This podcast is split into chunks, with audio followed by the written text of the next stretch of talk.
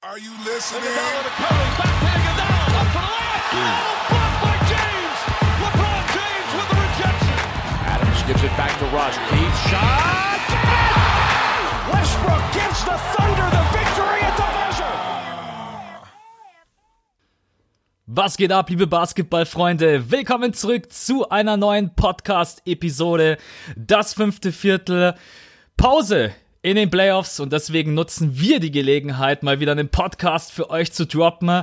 Ich wollte eigentlich reinstarten mit, es ist geiles Wetter. Bei mir ist auch geiles Wetter. Bei jemand anderem ist nicht so geiles Wetter. Deswegen benutze ich das jetzt einfach mal, um den Ball einmal rüber zu spielen. Mit dabei natürlich wieder Björn. Wie geht's dir? Hast du gut geschlafen? Hast du gut gefrühstückt? Und so weiter und so weiter. Ja, danke für die nette Begrüßung. Genau, merkt euch einfach immer, ja, der Björn, bei dem ist nie so schönes Wetter wie bei Max. Das ist ab sofort meine, meine neue, meine neue äh, Kanalbeschreibung.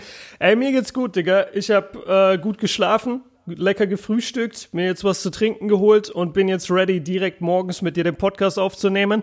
Äh, Frage direkt an dich zurück. Wie geht's dir, Mann? Mir geht's, mir geht's super. Ich bin echt froh, dass die Sonne wieder scheint. Tut mir leid, dass es bei dir nicht so ist.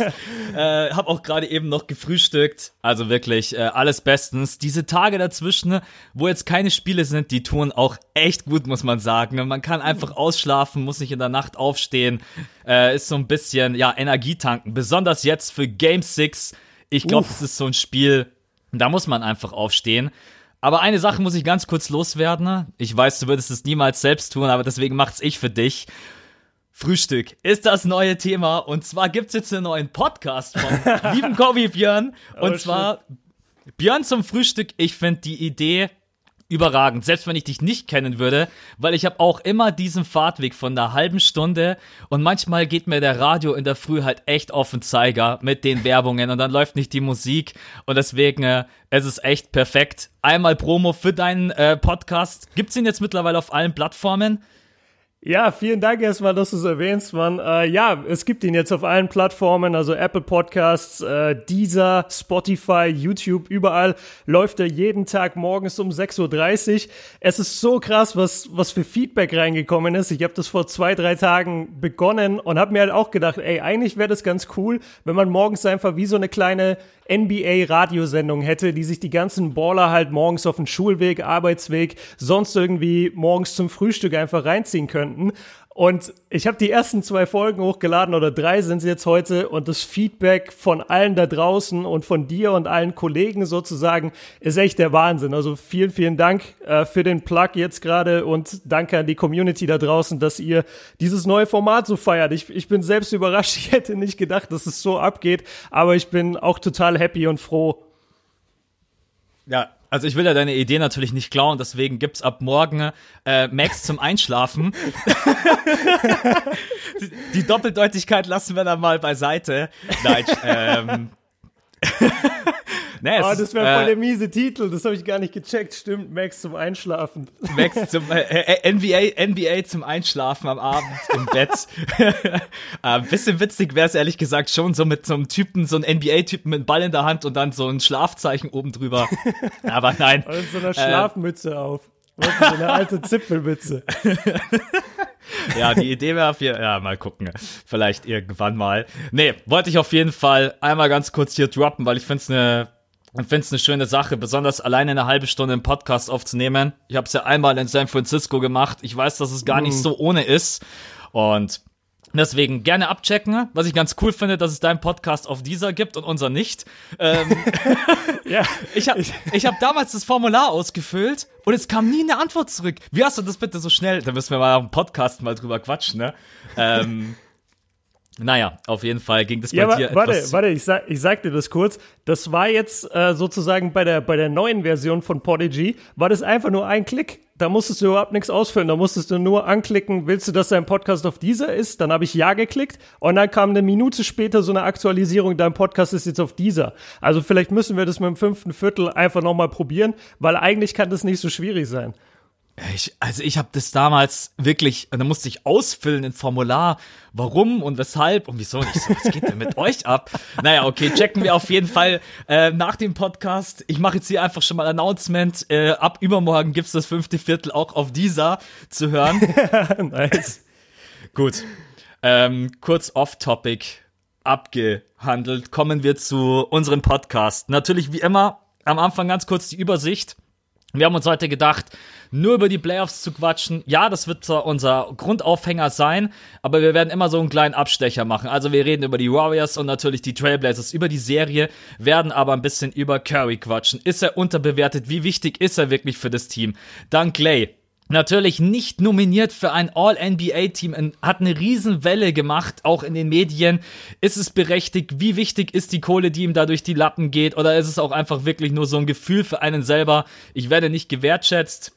Und dann reden wir ganz kurz über die Trailblazers. Was hat jetzt wirklich gefehlt in der Serie? War es einfach Konstanz, Tiefe oder vielleicht auch auf der Big Man-Position? Dieser eine Typ, der dich auch einfach mal, ja, abseits von Damian Lillard und McCallum retten kann, muss man schon fast sagen.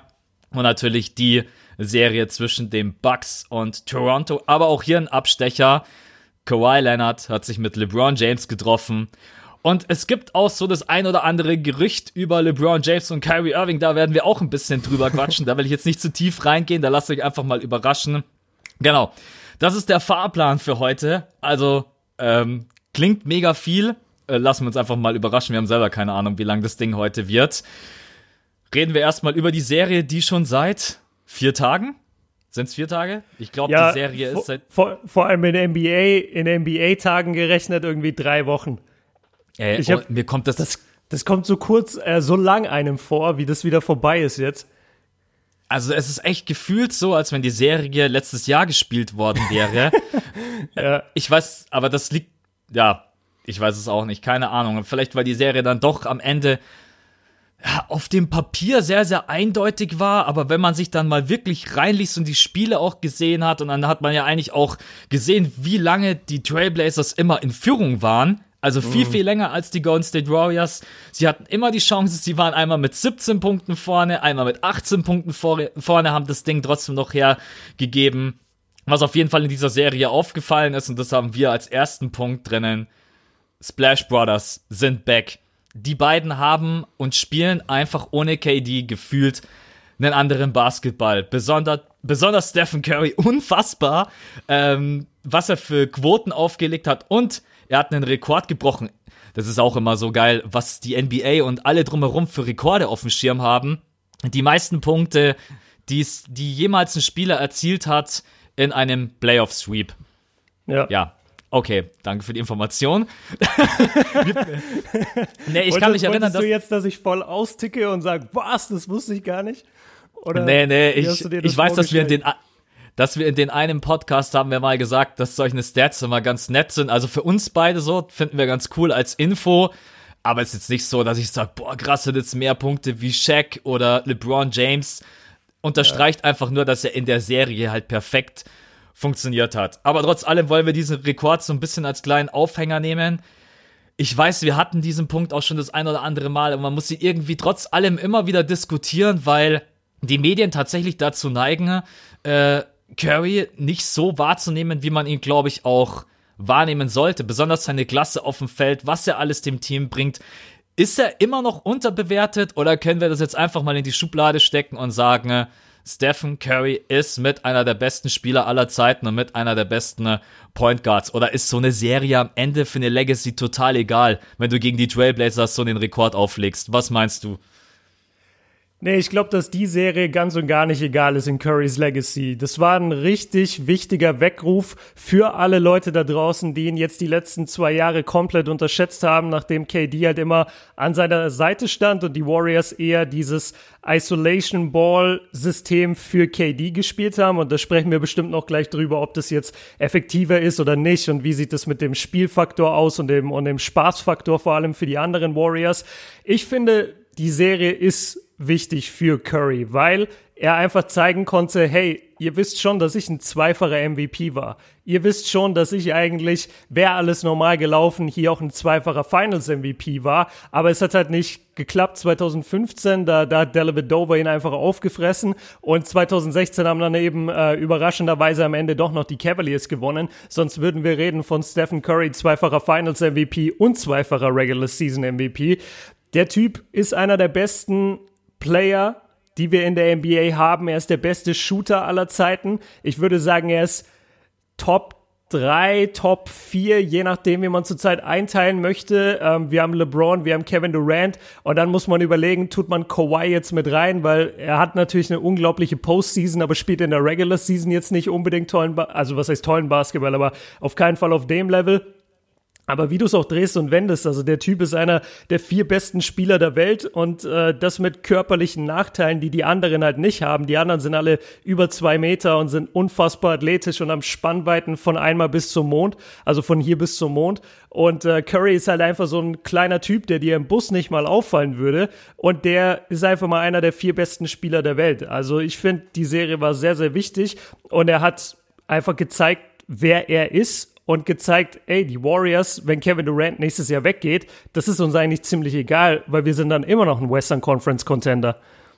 Das ist die beste Message an dieser ganzen Serie gewesen, dass man einfach gesehen hat, die werden auch funktionieren ohne ihn. Den Punkt, den du gerade eben angesprochen hast, und da ertappe ich mich auch selber, warum schafft man es eigentlich nicht, einen Guard einfach mal in die Top 3 zu hieven? Und auch wenn es darum geht, äh, vielleicht aktuell die beste. Es ist immer irgendwie ein Small For Also wenn wir darüber reden, wir reden über LeBron James, über Kevin Durant, über Kawhi Leonard. Alles ja. drei Small Forwards. Ich habe ehrlich gesagt langsam kein Problem mehr damit, einfach zu sagen, Steph ist für mich, wenn er so spielt, einer der drei besten Spieler auf diesem Planeten. Weil es ist einfach, ja natürlich von der Verteidigung her, ähm, aber er muss ja jetzt auch nicht gegen äh, Janis Antetokounmpo verteidigen, sondern er soll auf seiner Position das gut machen.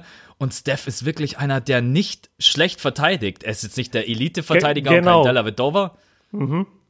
Genau darum, ja, genau darum geht's eigentlich. Die Leute haben immer im Kopf diese, diese Monster. Janis, Kawhi, LeBron James.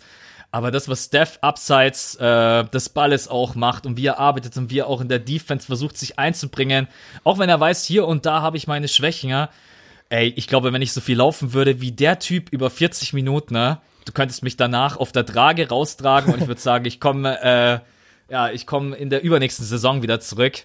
Ich finde ehrlich, ja, ist echt so. Ich finde wirklich, er ist total unterbewertet von dem, was er auch dem Team abseits von seinem Scoring, das ist sowieso Wahnsinn in der Serie, 36,5 Punkte. Seit KD raus ist, droppt er jedes Mal über 30 Punkte. Äh, seine Quoten aus dem Feld, da brauchen wir nicht drüber reden. Ich kenne mittlerweile niemanden, der sagt, er ist nicht der beste Shooter aller Zeiten. Ja. Unfassbar. Also, und was mir auch in dieser Serie aufgefallen ist, und da brauche ich nicht mal auf die Stats gucken, wie der unterm Korb gearbeitet hat. Ey, mhm. ey jetzt Rebounds. kann man natürlich in den. Alter, der ja, hat acht, acht Rebounds als Guard. Ja. Und die waren nicht, äh, ja, die waren nicht geschenkt, sondern die waren teilweise so hart erarbeitet. Das macht er einfach, macht er einfach extrem gut. Wenn man jetzt zum Beispiel Clay Thompson auf der anderen Seite sieht, der hat zum Beispiel nur 3,8. Ja, also das ist halt, ähm, gut, Clay ist jetzt auch nicht der Elite Rebounder, aber das ist ja auch einfach nur, um ein bisschen zu zeigen, wie effektiv er auch in vielen Bereichen einfach ist. Für mich ist er überragend und wenn er, wenn er komplett fit ist, macht es auch einfach Bock, ihm zuzusehen. Weil Steph ist nicht einfach nur der, der draußen in der Dreierlinie rumgammelt und den Dreier wirft, sondern der bringt seinem Team generell so viel. Ich glaube, den Punkt, äh, das könnt ihr auch gerne uns mal schreiben. Äh, wie seht ihr das? Ist er unterbewertet? Oder ich kenne auch einige, die Stephen Curry nicht mögen. Kannst du das nachvollziehen? Den, nee, nee, tatsächlich gar nicht. Also das selbst selbst als ich äh, damals noch Hardcore Cavaliers Fan war und immer gegen die Warriors war, ich hatte nie irgendwas gegen Steph. Also ich habe Steph immer bewundert. Ich, ich kann gar nicht richtig nachvollziehen, was man gegen den Jungen haben könnte. Eine Sache noch, die ich, die ich sagen will zu diesem ganzen Top-4-Thema, und da hast du voll recht, man denkt dann halt an die Elite-Defense von KD und von Kawhi und bei LeBron ist man eh zurzeit so ein bisschen unentschlossen, okay, Geben wir ihm das jetzt noch, dass er eigentlich verteidigen könnte, aber er will halt nicht, weil er Energie spart oder kann er wirklich nicht mehr auf dem Level verteidigen? Das muss man dann nächstes Jahr sehen. Aber was du genau richtig sagst, Curry bringt dir halt in der Offensive total viel, was ganz viele Leute aber nicht mitbekommen, weil es einfach abseits des Balles passiert. Und die haben äh, einen schönen Vergleich gezeigt oder auch mal drüber gesprochen in dieser Portland-Serie.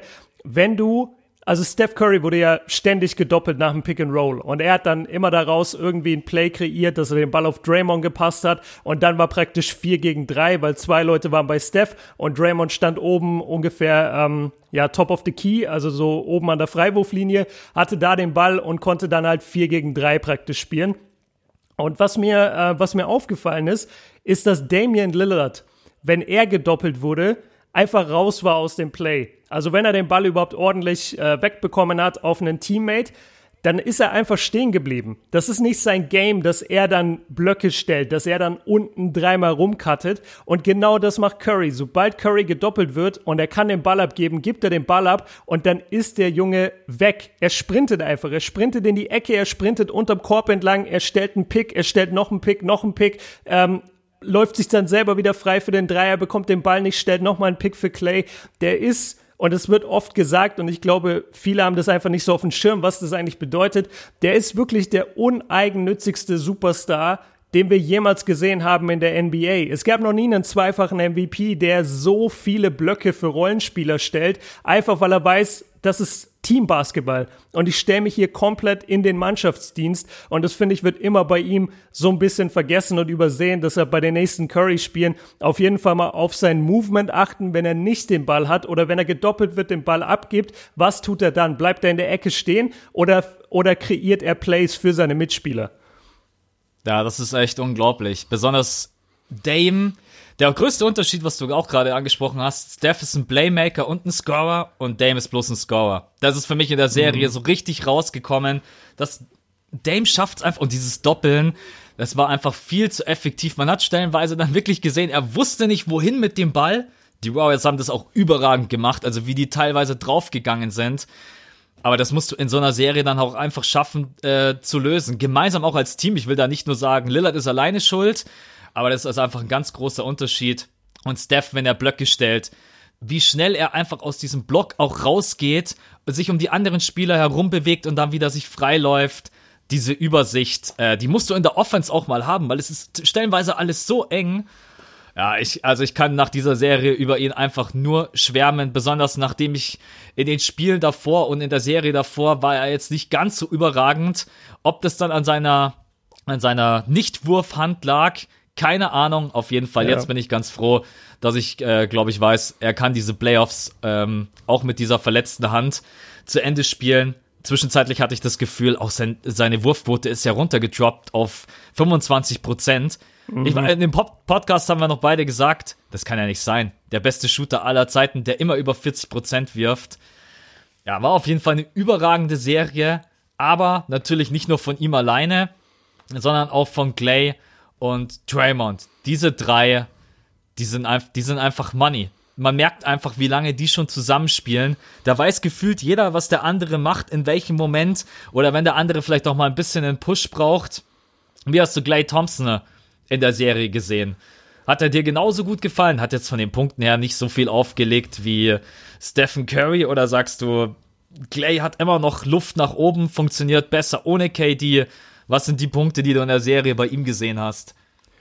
Ja, da hast du eigentlich genau die zwei Punkte angesprochen. Also es ist Luft nach oben da. Er hat sehr, sehr gut gespielt, aber er kann noch viel besser spielen. Und wir haben ja immer wieder gesagt, dass, dass Clay vielleicht so ein bisschen der, der leidtragendste ist von allen Warriors, jetzt nachdem Kevin Durant verpflichtet wurde. Weil klar, es gibt halt nur so viel Basketball und es gibt nur so viel Possessions in einem Game. Und natürlich bekommt dann Clay als dritte Option im Angriff weniger Würfe, weniger Rhythmus, als wenn er die zweite Option im Angriff ist. Er hat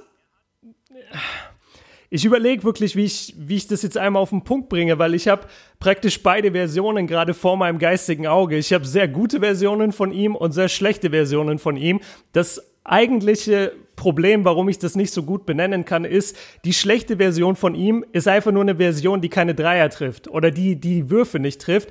Das wird aber kommen. Ich kann mir nicht vorstellen, dass sollte KD nächstes Jahr wirklich weggehen und Clay wird wieder die Nummer zwei im Angriff, lass den mal eine Saison wieder in diesem System spielen. Lass die Warriors allgemein wieder ein Jahr in diesem System spielen. Dann haben wir wieder die 15er, 16er Warriors. Er sieht unglaublich fit aus.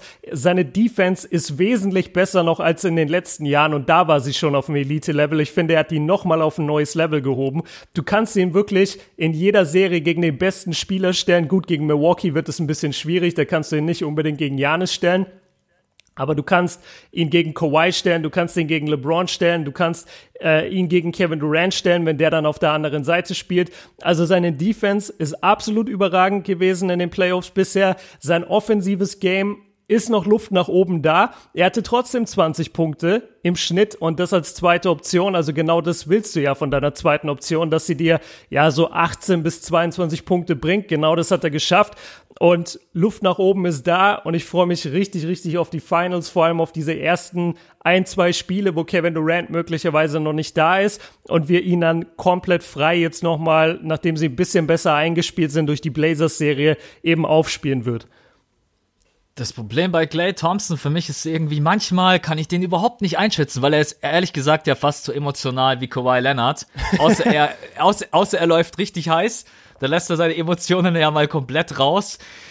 Aber ich würde mir manchmal wünschen, dass er ein bisschen was von Steph hat, wenn es darum geht, sich zu bewegen, wenn er nicht frei zum äh, zum Shooting kommt, wenn er noch einfach sich ein bisschen mehr bewegt und mehr Räume für seine Mitspieler schafft. Das fehlt ihm in der, es ist brutal, so einen Spieler überhaupt zu kritisieren weil Clay Thompson natürlich auch das stellenweise überragend gut macht und dann aus dem Catch and Shoot für mich einer der besten Spieler überhaupt in der NBA ist. Wenn er mal heiß läuft und die zweite Scoring Option ist, dann kannst du dich eigentlich kannst du einpacken. Egal ob in den Finals, egal ob in der regulären Saison, wenn Clay Thompson heiß läuft, dann hast du echt ein Problem. Das ist noch so diese einzige Kleinigkeit, wo ich mir denke, beweg dich ein bisschen mehr, dann, äh, dann wäre es für den Gegner stellenweise noch schwieriger zu verteidigen. Und ich finde es cool, dass du es angesprochen hast, weil es ist mir auch aufgefallen.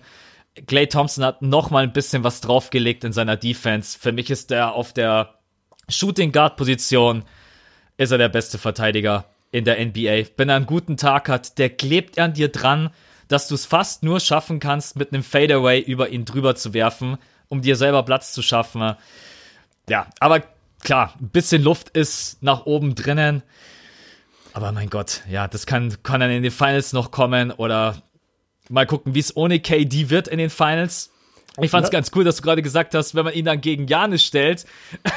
ja, das ist sagen, problematisch. Ja, ja, vor allen Dingen, momentan sieht's ja so aus, als äh, wenn er nicht gegen Janis spielen müsste. Ach so, ja klar. Echt, da, bin ich, da bin ich echt mal gespannt. Aber Iggy hat man ja auch noch von draußen. Ne?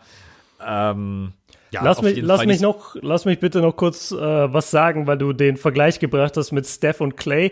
Was man bei Clay nie vergessen darf äh, in dieser Sache ähm, Bewegung. Also du, du hast recht, er läuft ja, ich würde sagen, er läuft, wenn er läuft, die meiste Zeit schon eher dafür, dass er selber um den Pick rumgeht.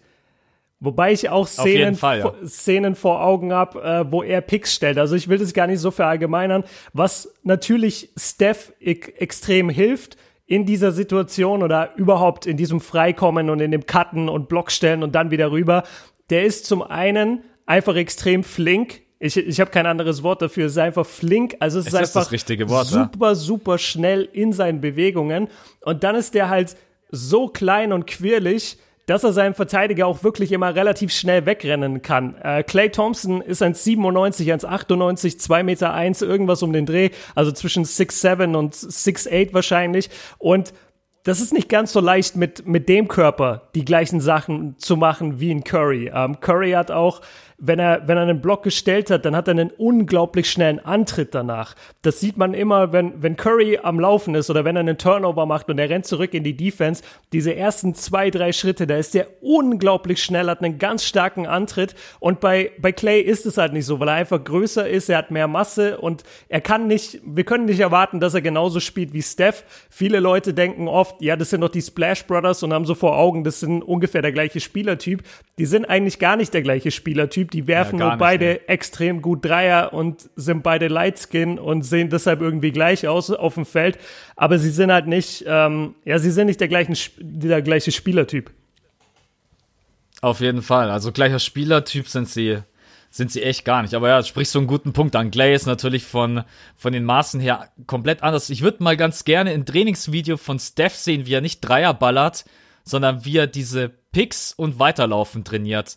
Einfach ja, mal in der ja, Trainingshalle nur mit zwei, drei Leuten, weil dann würdest du nämlich mal sehen, wie, wie schnell er da wirklich ist. Und ich würde ich mir glaub, wünschen, dass das Video dann viral geht und dass das sich auch mal alle Kinder reinziehen oder alle äh, jungen Leute und nicht immer nur die Dreier-Highlight-Videos. Weil ich, ich habe das Gefühl, Steph ist deswegen so underrated, weil Leute einfach nur sich ein Game angucken oder seine Highlights und sagen, ja gut, der ballert ja nur Dreier. Und wenn du ihm den Dreier wegnimmst, dann kann er ja nichts. Guckt euch das ganze Spiel an, guckt dir an, du hast genau das richtige Wort gefunden. Steph ist ein Playmaker. Der ist wirklich ein Playmaker, auch wenn er den Ball abgibt. Und viele Point Guards in der NBA sind keine Playmaker, wenn sie den Ball in der Hand haben. Und wenn sie den Ball abgegeben haben, noch viel weniger. Steph ist manchmal sogar ein besserer Playmaker, wenn er den Ball abgegeben hat. Also der, ja, ich, ich könnte den ganzen Podcast drüber machen, wie underrated Steph ist. Sorry, lass zum nächsten Thema kommen.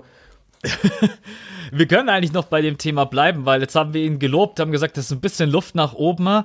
Jetzt hat es nicht geklappt in ein All-NBA-Team für Clay Thompson. Ja. Ähm, das, be das bedeutet für ihn weniger Kohle. Das bedeutet für ihn kein Supermax-Vertrag in der nächsten Saison, was so viel bedeutet wie, das machen wir es einfach kurz, er verdient 30 Millionen weniger das ist einmal die, die Seite des Finanziellen, wo ein Spieler auch sagen kann, ja geil, jetzt wurde ich da nicht reingewählt, kann man, wir werden gleich drüber diskutieren, um berechtigt oder nicht berechtigt. Und natürlich das Persönliche. Wir wissen, dass NBA-Spieler natürlich auch sehr, ja, manchmal empfindlich sind, wenn es darum geht, egal ob das jetzt äh, All-Star ist oder All-NBA-Team oder MVP oder was auch immer. Hat ihm natürlich jetzt nicht ganz so sehr geschmeckt, dass er da jetzt nicht mit reingewählt wurde. Aber kommen wir vielleicht erstmal auf den Punkt, war es berechtigt oder sagst du, es gibt kein Universum, wo Clay Thompson als einer der besten Two-Way-Player nicht in ein All-NBA-Team gehört? Er, er hat es auf. Nee, also eigentlich, ich habe meine All-NBA-Teams gewählt und ich habe auch lange über Clay nachgedacht und ich hatte ihn nicht drin. Ich hatte auch Kemba drin. Ich muss dann sagen, im Nachhinein war ich fast ein bisschen geschockt und dachte, Moment mal, also als jetzt dieser Clip dann auch rauskam und das ganze Gerede, dann habe ich auch kurz überlegt, hä, wie kann das sein, dass ich Clay nicht im All-NBA-Team habe? Diese Sachen sind immer noch diese ganzen Awards und das ist das Problem, was die NBA seit Jahrzehnten hat und einfach nicht auf die Reihe bekommt. Diese ganzen Awards sind Regular Season Awards und wenn du die natürlich erst während der Conference Finals veröffentlichst, ja natürlich ist dann ein Spieler, der in den Playoffs vollkommen abreißt, so wie Clay, also jetzt nicht vollkommen, wir haben ja über seine Leistungen gesprochen, aber wesentlich besser spielt und locker einer der drei besten Guards in den ganzen Playoffs ist. Natürlich guckt man dann so ein bisschen komisch und sagt, hä, was war denn da los? Warum ist der nicht All-NBA? Aber guck dir die Regular Season an. Überleg mal am Anfang des Jahres, wie viele Spiele waren es 20, 25 Spiele, wo Clay überhaupt nicht reinkam, wo er nichts getroffen hat. Er hat diesen Dreierrekord aufgestellt und ansonsten, glaube ich, 25 Prozent oder was von der Dreierlinie geschossen.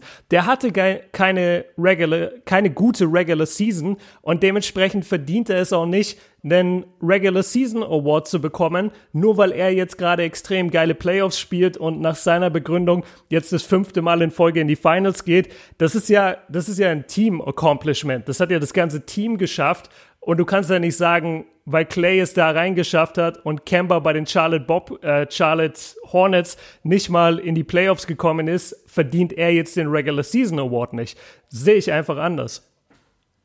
Ich finde ehrlich gesagt, die NBA muss einfach mal anfangen, ihr ganzes System zu überdenken. Wie du das gerade eben gesagt hast, die Awardvergabe, zu welchem Zeitpunkt, ist für mich absoluter Mist. Egal ob das hier, egal ob der MVP Award, diese Most Improved Player, war alles erst zu spät. Das ist einfach, natürlich lassen dann, okay, du kannst natürlich auch nicht wie äh, Max Kellerman machen und sagen, äh, ich tue jetzt einfach mal alle Regeln ja. beiseite schieben. Ist, ist alles egal. egal. Ist alles egal. Ist, ist alles ein also Award. Generell. Ja. Also ist mir auch egal, dass es nur sieben Spieleserien gibt. Ich will jetzt aber acht, weil mein Team hat noch nicht gewonnen. Ja, irgendwie so. Also ja, so blöd in die Richtung muss man ja schon fast sagen. Ich glaube, dass die NBA sich ganz, ganz viele Gedanken macht derzeit über ihr System, über die Awardvergabe, über die Sendezeiten auch unter anderem und so weiter und so weiter, weil sie, ich glaube, die merken schon, dass viele Sachen nicht funktionieren. Auch ich bin ehrlich gesagt ein großer Freund davon. Ich weiß nicht, wie du das siehst.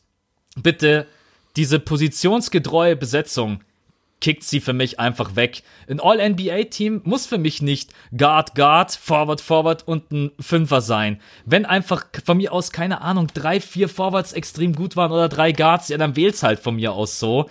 Ähm, derzeit ist es ja noch so, dass sie versuchen, ja, aber wenn man jetzt ganz ehrlich ist, Kemba ist auch kein Shooting Guard und steht mit Westbrook äh, im Third Team.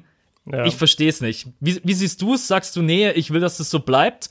Oder sagst du, ey, löst es von mir aus bitte auch auf, weil ja, am Ende pff, ist es einfach nicht mehr zeitgemäß. Ja, das, das stimmt. Es ist nicht mehr zeitgemäß. Ich bleib aber tatsächlich der, der Oldschool True. Äh, True, also, oh Gott. Okay, lass den ganzen Pot neu aufnehmen. True. Ähm, ich bleib der Oldschool True. So, das habe ich gemeint. oh Gott, ich gehe nach Hause ähm, nee, also ich, ich bleib wirklich der, der alten Schule treu. Ähm, für mich gehört sich das so, zwei Guards, zwei Forwards, einen Center. Ich find's ein bisschen schwierig natürlich, weil die Spieler immer, also ich verstehe bis jetzt nicht, warum Luka Doncic als Forward gelistet wurde, wenn er doch die meiste Zeit Point Guard gespielt hat, bei Dallas zum Beispiel. Solche Sachen finde ich dann eher schwierig und da sollte man vielleicht ein bisschen die Grenzen öffnen, dass man sagt, okay, der Spieler kann als Guard und als Forward oder der Spieler kann als Center und als Forward gelistet werden, dann ist es ein bisschen leichter und man hat ein bisschen mehr Freiheiten.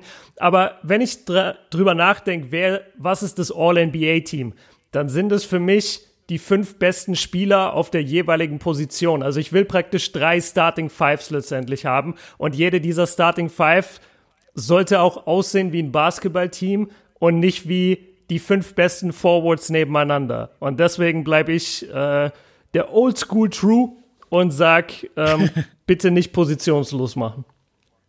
Da würde ich jetzt als Gegenargument bringen, wenn wir in so einer geilen ESPN First Take Show wären. Mhm. Ähm, aber sind sie ja nicht, weil Janis ist ein Small Forward, Paul George ist ein Small Forward, beide im First Team.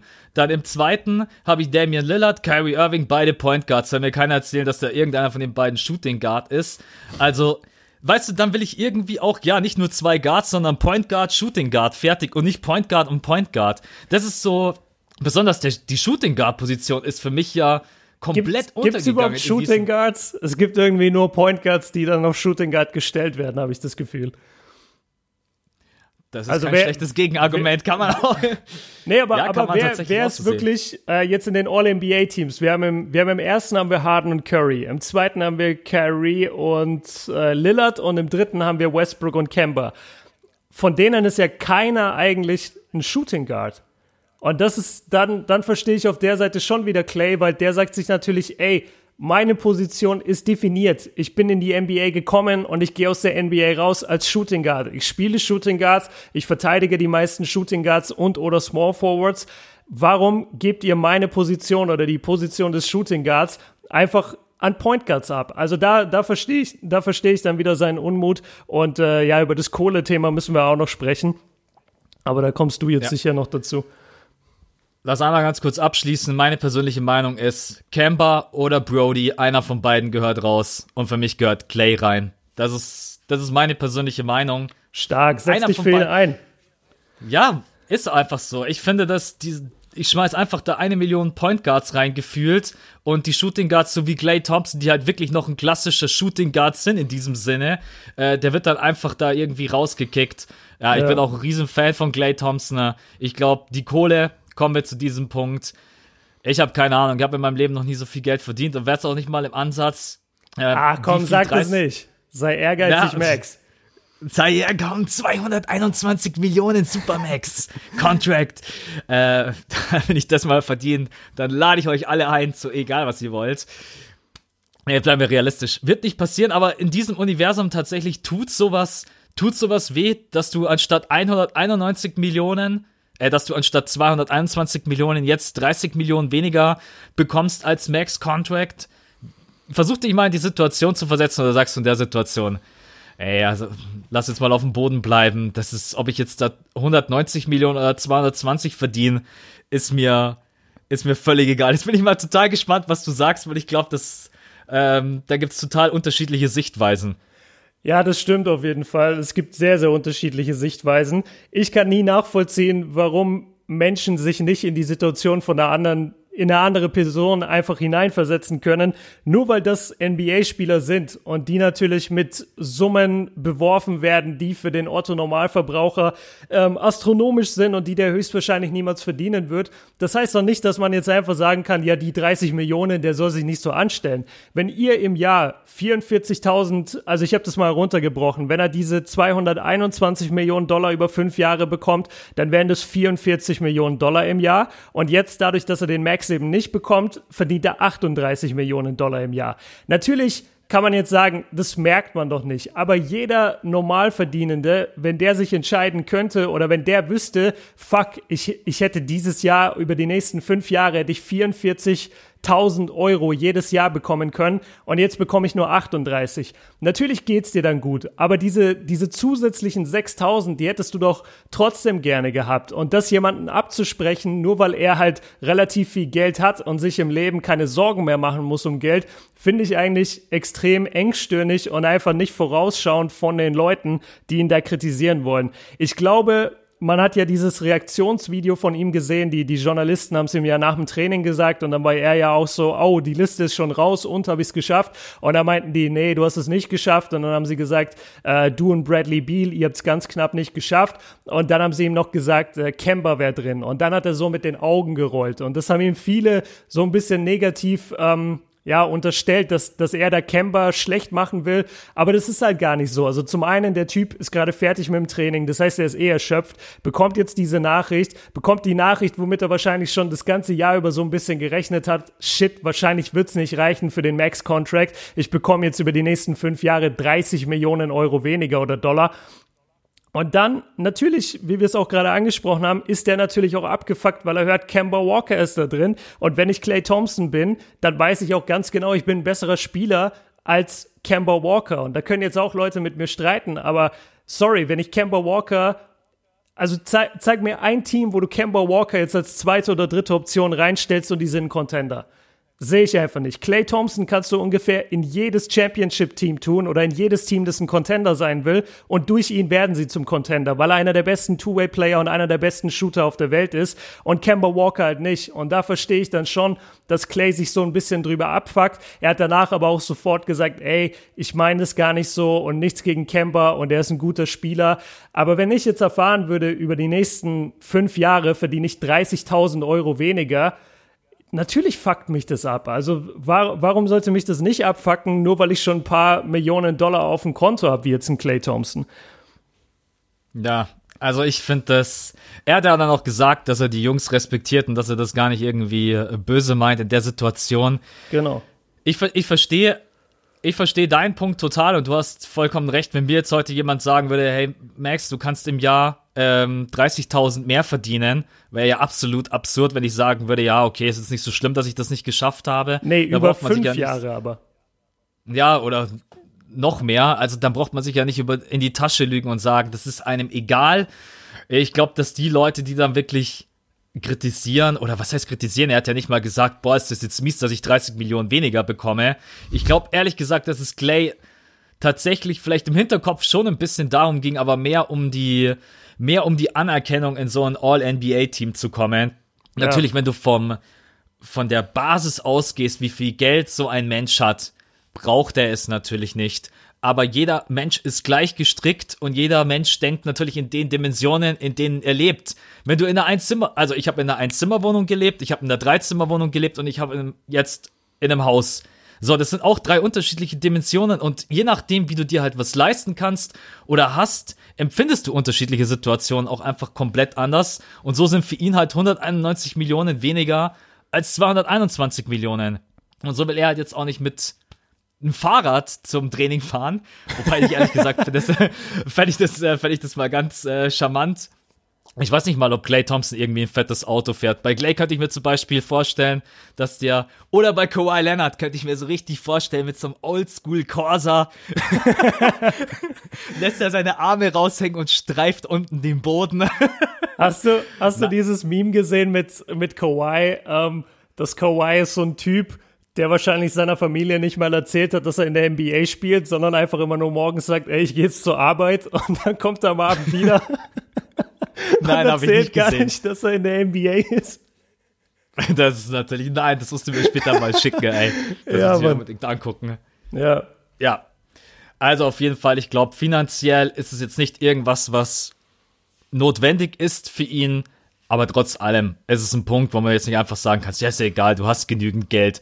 Da müsste man das auch bei jedem anderen Profisportler sagen, egal ob aus dem Fußball oder auf dem, besonders Fußball.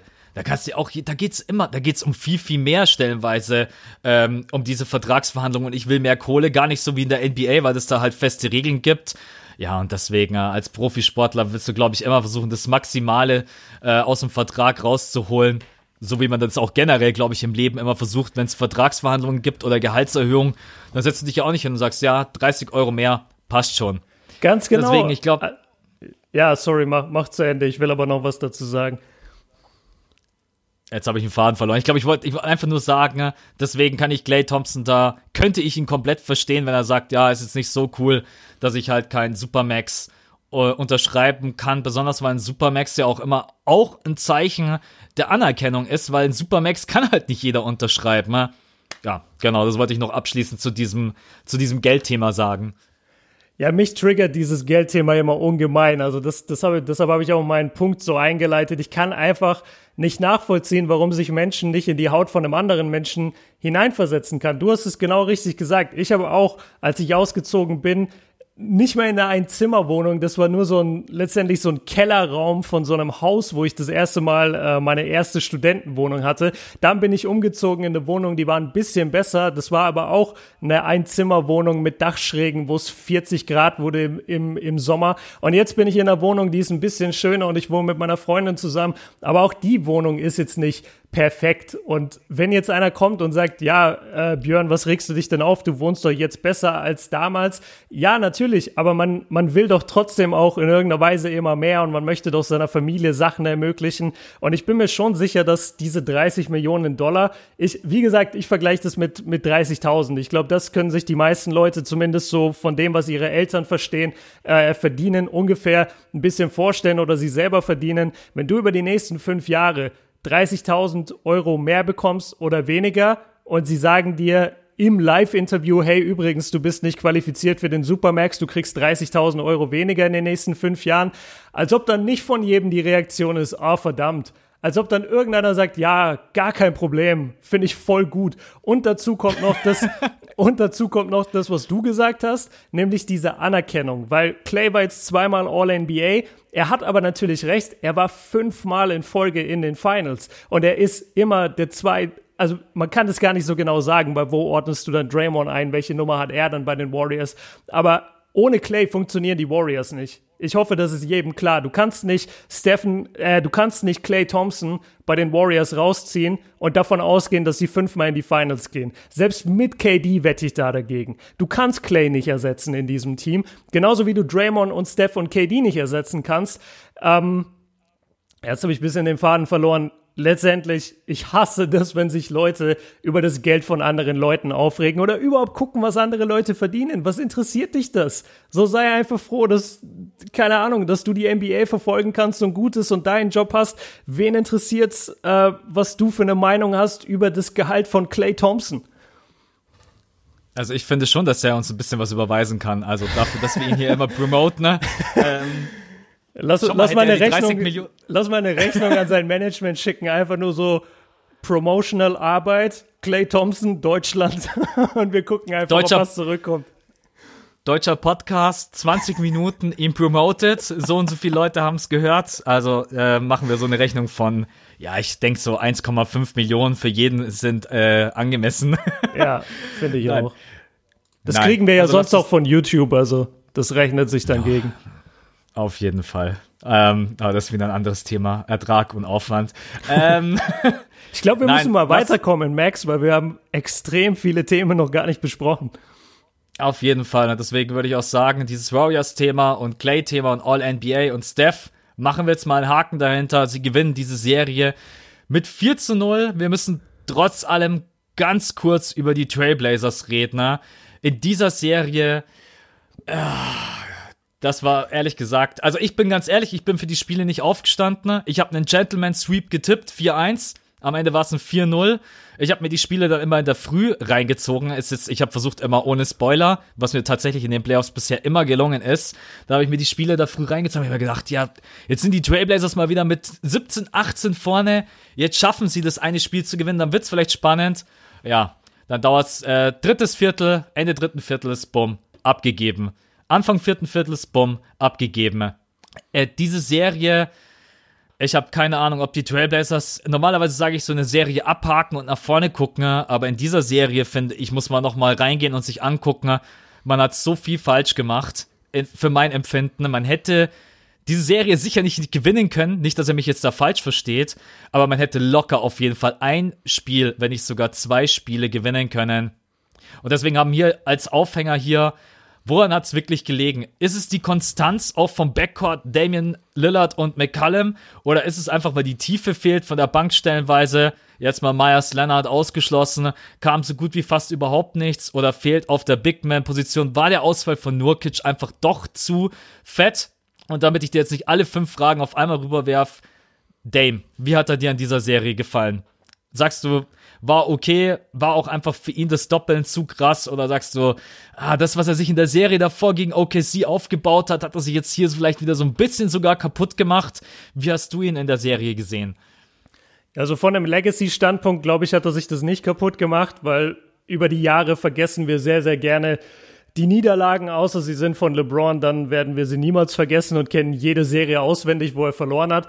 Aber bei Dame wir werden immer an diese OKC-Serie jetzt zurückdenken und dann viel mehr höchstwahrscheinlich nicht. Und wir werden uns immer erinnern, dass er gegen die Warriors nicht ankam. Wir erinnern uns ähm, aus den letzten vier Playoff also aus den letzten vier Playoffs, in denen die Blazers gespielt haben, sind sie dreimal ausgeschieden gegen die Warriors. So, das ist kein Zufall. Dame und CJ sind einfach nicht auf dem Level von Clay und Steph. Ähm, die Warriors sind einfach ein so deutlich besseres Team. Und dann war den Blazers, das habe ich auch oft gesagt, einfach bei denen war der Tank leer. So, die haben gegen OKC unglaublich gut gespielt, hatten dann eine brutale Sieben-Spiele-Serie gegen Denver, die sie gerade so überlebt haben. In dem einen, in der, in dem einen Game, Spiel drei oder vier, gab es vier Verlängerungen. Die waren einfach am Limit. So, und dann verlierst du einen Nurkic kurz vor den Playoffs. Ein Cantor äh, spielt in der OKC-Serie gut und danach kann, also gegen die Warriors hat er überhaupt nicht überzeugen können klar fehlt denen an allen Ecken was. Die sind ein gutes Team, gar keine Frage. Aber ich bleib dabei, was Kevin Durant zu CJ McCollum vor der Saison gesagt hat. Die spielen halt einfach nicht ganz oben mit. So, die sind ein gutes Team und wir mögen sie alle und äh, Dame, und, Dame und CJ sind unglaublich sympathisch und sind ganz tolle Vorbilder für die Jugend und auch für mich und für jeden anderen Basketballfan aber denen fehlen ein, zwei Pieces, dass sie wirklich da oben mitspielen können. Und deswegen, ich habe auch auf einen Gentleman Sweep getippt. Ich dachte, sie gewinnen ein Game in Portland, Spiel drei oder vier. Hat nicht geklappt. So be it. Also jetzt ist die Serie vorbei und ich glaube, Dame und CJ dürfen sich auch keine Vorwürfe machen. Vor allem nachde nachdem Dame sich ja in Spiel zwei auch an den Rippen verletzt hat, was auch immer das jetzt wieder für eine Verletzung war. Ähm, für mich gute Blazers-Saison und wir werden sicherlich uns immer an diese OKC-Serie erinnern. Und ja, wir werden uns auch immer daran erinnern, dass sie nicht gegen die Warriors gewinnen konnten. Aber wer kann schon gegen die Warriors gewinnen? Deshalb ist es nicht wirklich schlimm. Soll ich darauf antworten? nee, sag einfach, Nein, ich, Björn, du hast recht. Björn, du hast recht. Ja, Mann. Ähm, wer, wer, gegen die Warriors gewinnt, werden wir dann auf jeden Fall noch bequatschen, wenn es dann feststeht in den Finals oder ob jemand eine Chance hat ich sehe das, ich sehe das total so wie du, aber nicht nur bei den Trailblazers, sondern auch stellenweise jetzt auch in der Serie Bucks Toronto. Man merkt so, du kannst nicht mehr 40, 50 Minuten 150 Prozent gehen. Selbst ein Kawhi Leonard, wenn er dann auch noch eine Verletzung an dem Fuß hat, merkst du einfach, du brauchst zwischendurch mal deine Pausen. Und wenn du dann so krasse Serien hast wie die Trailblazers, dann muss man ja fast noch sagen, Props an Dame und McCallum, die auch in dem letzten Spiel wieder beide 44 Minuten abgerissen haben mhm. und neben neben Myers Leonard die Topscorer waren. äh, ja, das war, das war das krankeste Spiel, was ich, glaube ich, jemals von irgendwie so einem, ich will jetzt nicht sagen No-Name, das ist, ist vielleicht zu gemein. Ich finde, das ist halt immer so eine, so einen negat negativen Beiklang, aber natürlich unfassbar, das, was er da in der ersten Halbzeit spielt. was ich vorhin gemeint habe in der Serie, man muss einfach sich angucken, was funktioniert denn überhaupt nicht in diesem Team. Und damit meine ich unter anderem Amino, Harkless, so diese Typen, wo ich einfach sage, ey, da brauche ich einfach ein, zwei Pieces und die müssen jetzt nicht irgendwie von dem Stellenwert von dem Damian Lillard sein, aber wenn die Trailblazers tatsächlich da nochmal irgendwie um den Ring mitspielen möchten ne, in den nächsten ein, zwei Jahren, was ich extrem schwierig empfinde, besonders weil die anderen Teams natürlich sich auch verstärken werden, ja, ein Amino hat eine grottenhafte Serie gespielt. Auch im letzten Spiel hat er, glaube ich, einen Donut gedroppt. Äh, Harkless funktioniert überhaupt nicht in der Starting Five. Da musst du irgendwie Rodney Hood plötzlich 40 Minuten spielen lassen, obwohl das eigentlich ein Benchplayer gefühlt ist. Evan Turner. Also da waren sehr, sehr viele Sachen dabei, die, die für die Trailblazers nicht funktioniert haben. Und wie du gesagt hast, die waren völlig ausgepowert. Die waren völlig ausgepowert, weil ganz am Anfang vom Podcast habe ich es angesprochen. Die waren eigentlich zum Großteil in der kompletten Serie immer in Führung und stellenweise mit einem so großen Punktevorsprung, dass du gesagt hast, ja, das müssen sie jetzt eigentlich, das Spiel müssen sie gewinnen. Aber sie sind dann eingebrochen und da muss man auch noch mal die Warriors loben. Was eine Mentality von Ja. Steph, von Clay, von Iguodala, der da auch hier einmal in der letzten Sekunde Damian Lillard den letzten Wurf nicht gibt und ihm den Ball wegstiehlt. Da merkst du einfach stellenweise auch, und das kann man nicht runterreden, ne? eine sieben Spiele Serie oder wenn du einfach gefühlt fünf, sechs, sieben Spiele mehr machen musst als dein Gegner, das kannst du einfach nicht. Das ist konditionell nicht einfach so aufzufangen. Und deswegen, äh, glaube ich, waren die auch einfach fertig. Sehe ich übrigens auch ein verdammt großes Problem, dass die Warriors mit einem 4-0-Sweep in die Finals einziehen und die Bucks und die Raptors klopfen sich möglicherweise bis in Game 7. Ich will jetzt nicht sagen, dass die von den Warriors dann in den Finals möglicherweise komplett zerlegt werden, wenn die müde sind, aber auf jeden Fall ein großer Faktor, diese Müdigkeit und die Anstrengung, die du dann in die nächste Serie mitnimmst.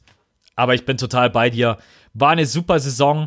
Trotz allem muss man sich angucken, was kann man noch irgendwie anders machen. Damian Lillard und McCallum sind für mich total die Franchise-Player der Trailblazers. Nicht nur Dame, auch McCallum für mich einfach, der mir in dieser Serie gut gefallen hat. Ja. Und auch generell in den Playoffs. Äh, einfach ein super Typ, der auch endlich mal wieder den Mitteldistanzwurf so ein bisschen, Ja, Mann. ja, Gegen Denver zu schätzen weiß. Ja. brutal. Also extrem gut, der da seine eigenen Würfe kreiert. Äh, Natürlich hat es dann an der einen oder anderen Stelle ein bisschen am Setplay gelegen, aber dann brauchst du auch einfach die Big Men, die dir die richtigen Picks stellen, äh, die sich gut mitbewegen. Pick and Roll gibt's ja so gut wie fast überhaupt nicht. Ähm, ja, so viele Punkte, die man da einfach, ja, ich glaube, da, wenn man komplett reingehen würde, dann könnte man da stundenlang drüber philosophieren, was nicht funktioniert hat. Am Ende 4-0 gegen die Warriors. Ähm, ich glaube, da waren zwei Serien dabei, an die wird man sich eher erinnern. Das ist die gegen Denver und die gegen äh, OKC. Also haben auf jeden Fall Bock gemacht, die Trailblazers. Schade, dass es dann am Ende ein Sweep wurde. Ja, gut. Ich glaube, dann können wir fast den Punkt so, auch wenn es extrem kurz und knackig ist, aber was willst du da jetzt großartig reingehen in die Tiefe? Ähm, vor allem haben wir noch ein halbes Skript vor uns und sind schon bei 50 Minuten. Genau, deswegen äh, ähm, lass uns zu der Serie kommen, die jetzt gerade eben noch am Laufen ist und heute Nacht Game 6. Yeah. Ich liebe es so sehr, wenn es dann wirklich knapp ist. Wer nicht aufsteht, muss sich einfach nur schämen. Samstagnacht, Game 6 in Toronto, die können in die Finals einziehen. Drake wird wahrscheinlich mit aufs Feld rennen und einen Game-Winning-Dreier nehmen. Ihr müsst euch dieses Spiel reinziehen. Ja, ich glaube, Drake wird einmal aufs Feld laufen und Kawhi die Schuhe binden. Nick Nurse wieder, Nick, Nick Nurse wieder eine geschmeidige Massage geben. Ähm, wenn Janis an der Freiwurflinie steht, sich oben auf den Korb setzen und ein bisschen Faxen machen, dass er den nicht trifft. 100 Prozent. Ey, lass. ge- Also, ja, ich will mich nicht aufregen. Komm. ähm, Boah, ey, das, ich, also egal ob das Drake ist oder irgendjemand anders, für mich hat Drake eine Grenze überschritten, ne, wo ich, wo ich sag, ey, Junge, jetzt reicht's mal, ey, du kannst nicht aufs Feld gehen und irgendwie dem Coach da, nee, also das ist für mich einfach, ich muss dich trotzdem jetzt ganz kurz fragen, wie siehst du das? Regt dich das auch auf? Belächelst du das eher? Denkst du dir, oh Mann, was für ein Punkt, Punkt, Punkt? Wie ist da dein Standpunkt bei Drake seinen Faxen an der Seitenlinie? Ich, das mit dem Coach hat mich überhaupt nicht gestört, weil das ist ja sein Coach. Das ist ja Nick Nurse. und Drake gehört halt wirklich zu den Raptors dazu. Deshalb verstehe ich überhaupt nicht, was, was da der Act sein soll. Ähm, ich finde es ein bisschen also ich, ich habe mir einfach sozusagen mehr von ihm erwartet auf einer, auf einer sportlichen Ebene. Ich habe das, glaube ich, schon öfter gesagt. Also selbst wenn ich wirklich mich voll auf ein Team einschieße und das überhaupt nicht mag, nehmen wir jetzt mal als Beispiel die, die Rockets in den letzten Jahren, die, die, ich mag die einfach nicht und ich mag deren Spielweise nicht. Und äh, ich werde immer, wenn ein Team, das ich mag, gegen die spielt, werde ich immer extrem für mein Team sein und sehr gegen die Rockets ich mag dieses Vorführen nicht von Leuten. Ich mag dieses, äh, Janis steht an der Freiwurflinie, wirft einen Airball und Drake rennt von der einen Hallenseite zur anderen und schreit rum und das, das, das feiere ich nicht. Oder Joel Embiid äh, hat ein richtig schlechtes Spiel, wird ausgewechselt oder, oder muss raus mit sechs Fouls, ich weiß es nicht mehr. Und Drake startet diese, dieses Flugzeugding, was Joel normalerweise macht nach einem Dank. Ich, ich mag dieses Vorführen von anderen Menschen nicht, gerade wenn du gar nichts damit zu tun hast. Du bist ein Fan ich, ich finde es total cool, wenn du dich hinstellst und äh, es machst wie Spike Lee, dass du einfach so einen verbalen Schlagabtausch hast mit, mit äh, Reggie Miller. Das finde ich okay. Oder wenn du einfach, ja, dich halt als Fan in irgendeiner Weise sozusagen mit dem Spieler ich weiß nicht, austauscht oder, oder misst auch auf irgendeine, äh, auch auf irgendeine Weise. Aber wenn jemand irgendwas schlecht macht oder vorbeiwirft oder sonst irgendwas und das ist einer der besten Athleten der Welt und du als Drake stehst an der Seitenlinie, der offensichtlich nicht in der NBA ist, dann finde ich, musst du dich nicht so aufhören wie so ein Affe und die ganze Halle dazu provozieren, praktisch über diesen Typen jetzt zu lachen. Das geht mir nicht rein. Aber dass er seinen Coach äh, dass er sein Team anfeuert, finde ich extrem gut. Ich finde es gut, wie viel Aufmerksamkeit er nach Toronto bringt und dass er seinen eigenen Coach Nick Nurse einmal so ganz kurz halt packt, weil einfach die Emotion über ihn kommt. Ich würde es jetzt nicht machen. Ich weiß, Jay-Z würde es nicht machen und deswegen ist Jay, der auch jahrelang Chorzeit bei so vielen Basketballspielen saß, der sowas halt nie gemacht hat, weil er einfach auf einem anderen Level ist, finde ich, als ein Drake. Ähm, bei ihm hätte es mich gestört. Bei Drake sage ich mir, okay, ist halt so, ist halt Drake. Aber das, was mich stört, ist dieses, ich mache einen anderen, ich mache einen gegnerischen Superstar lächerlich. Das ist, das ist einfach wack. So, und das würde ich niemals tun. Was ich mir vorgestellt habe in diesem Moment, stell dir vor, das wäre Popovic gewesen. Wow! Oh mein Popovic Gott! hätte, glaube ich, Oh mein wie bei Gott. Space Jam, hätte er ihn einfach genommen, hätte ihn zusammengeknetet wie ein Basketball, hätte ihn gedribbelt und hätte ihn dann einfach aus der Halle rausgeworfen. Ähm, nein, also das mit Nick Nurse, klar, natürlich äh, sollte man das, glaube ich, nicht machen. Das war dann auch nur die Summe seiner ganzen Aktionen, wo dann auch die Medien und die Fans gesagt haben, hey, jetzt pass mal auf, irgendwo reicht es dann mal. Am Ende war das vielleicht die Aktion, die jetzt am, ja, am wenigsten schlimm war. Aber auch dieses, wie du gesagt hast, Janis steht an der Freiwurflinie, du führst dich draußen auf wie nochmal was. Ey, wenn Kawhi Leonard einen Dank von der Freiwurflinie macht, von mir aus eskaliert draußen, habe ich gar kein Problem Ja, damit, kann ich total Natürlich. verstehen. Äh, ist genauso wie ich bei Embiid seinem Windmill-Dunk völlig ausgerastet bin. Ich bin durch mein Wohnzimmer gelaufen, selber mit dem Flieger. Bist du auch, ja genau, wollte ich gerade fragen, bist du auch mit dem Flieger rumgelaufen? Könnt ihr euch jetzt einmal vorstellen, wie ich einfach vom Sofa aufstehe und einmal komplett durch die Wohnung in die Küche und dann wieder zurück. In, in, deinem, Nein. in deinem zu großen Embiid-Jersey und der zu Auf großen Embiid-Hose. Auf jeden Fall. Nein, aber letztendlich muss man sagen, okay. Machen wir da einmal ganz kurz einen Haken dahinter. Äh, ich kenne auch sehr, sehr wenige, die jetzt nicht gesagt haben, es, es reicht dann irgendwo, weil auch, selbst wenn du sowas machst, Drake strahlt dabei nicht irgendwie was Nettes oder Sympathie oder vielleicht ein bisschen Ironie aus, sondern es ist wirklich gehässig und das finde ich hat überhaupt nichts zu tun. Äh, und schon gar nicht gegen Janis Antetokounmpo, der, und da muss ich ihn wirklich mal loben, ich kenne keinen Spieler, der so wenig meckert, mit Ja, Mann. Entscheidungen lebt, Ja, Mann. Referees 100%. einfach pfeifen lässt, ähm, ja, wirklich. Also Janis nie halt irgendwas vielleicht sagt, wird geschubst, wird hart gefoult, dreht sich nicht mal zu dem gegnerischen Spieler um, geht einfach an die Freiwurflinie. Auch auf die Drake-Sachen hat er nicht geantwortet. Immer wieder einfach nur mit klarem Blick an Drake vorbeigelaufen. Also ga ganz, ganz stark wirklich. Stimmt, das muss man auch loben von Janis. Auf jeden Fall, also generell auch von seinen, wie er sich vor der Presse auch gibt. Er hat jetzt auch vor dem sechsten Spiel gesagt, ja, klar, wir haben jetzt das erste Mal in dieser Saison drei Spiele hintereinander verloren, aber wir dürfen jetzt nicht aufgeben. Und ja, es ist halt ein Spieler, dem glaube ich das auch einfach. Der stößt natürlich gerade ein bisschen an seine Grenzen. Ich glaube, dass diese Serie Janis zu einem besseren Spieler macht, weil Ja. über sechs, sieben Spiele gegen Kawhi Leonard gehen zu müssen. Was härteres gibt's in der NBA wahrscheinlich gar nicht. Leonard zeigt dir halt ganz genau, was du kannst und was du nicht kannst.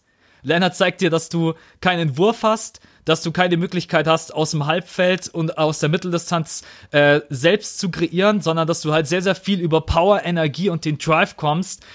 Ich, ich denke, dass, also vielleicht ist das auch jetzt einfach nur, aber ich, wenn ich Janis wäre, ich würde sagen, okay, Kawhi hat mir gezeigt, was ich nicht kann und was ich mir einfach noch oben drauf packen muss. Und das ist für einen halt viel, viel besser, als in der Serie 4-0 zu gehen, auf der Gegenseite jemanden zu haben, den ich komplett zerstöre. Äh, selbst wenn er aus dieser Serie rausfliegt, ich bin mir ganz, ganz sicher, diese Serie bringt Giannis Antetokounmpo extrem viel, weil auf der anderen Seite steht ein Finals MVP, für mich einer der besten Verteidiger, wenn nicht der beste Verteidiger auf dieser Position, wenn er wirklich komplett fit ist. Leonard spielt eine unglaublich starke Postseason und steht jetzt auch kurz davor, in die Finals einzuziehen.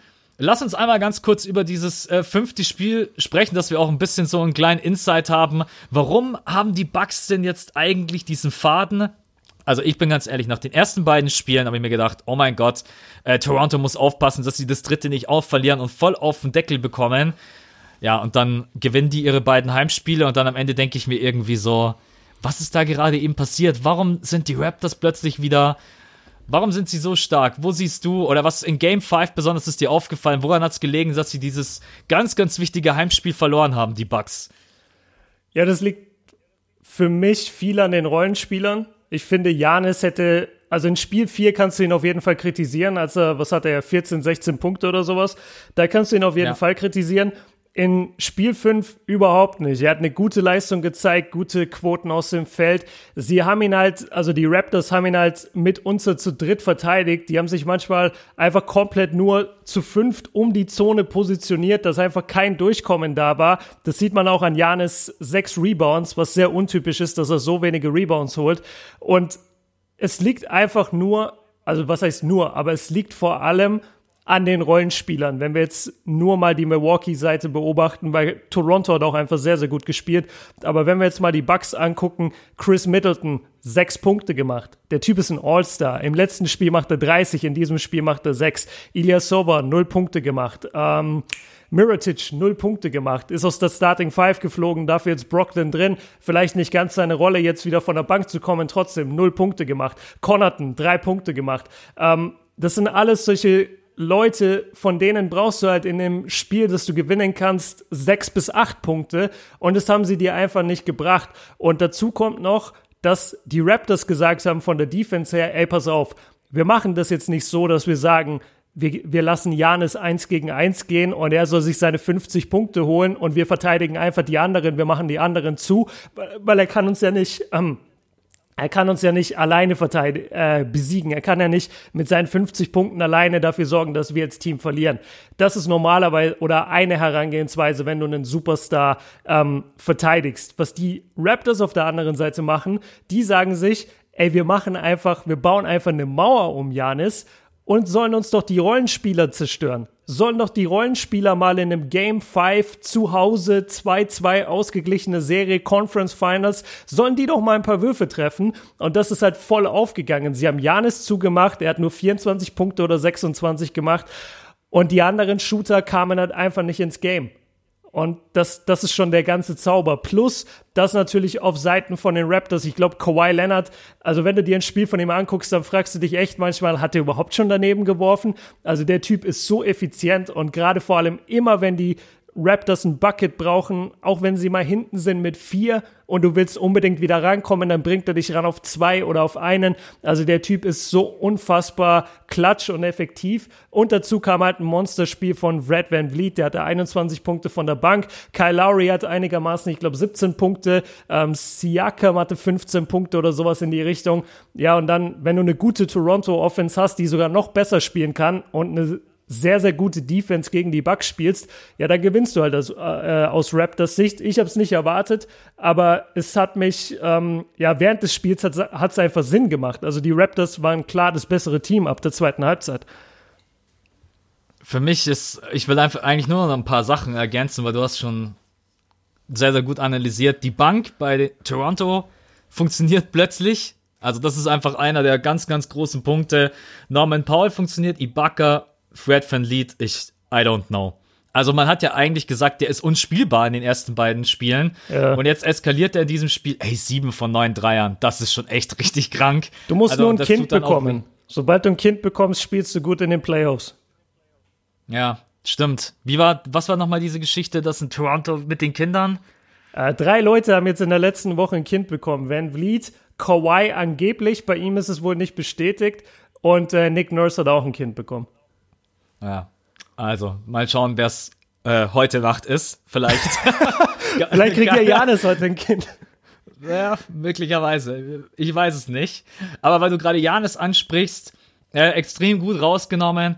Janis muss natürlich ähm, seine Freiwürfe machen. Das Ja, waren jetzt gar ja, nicht so viele, Punkt. waren insgesamt nur neun Stück.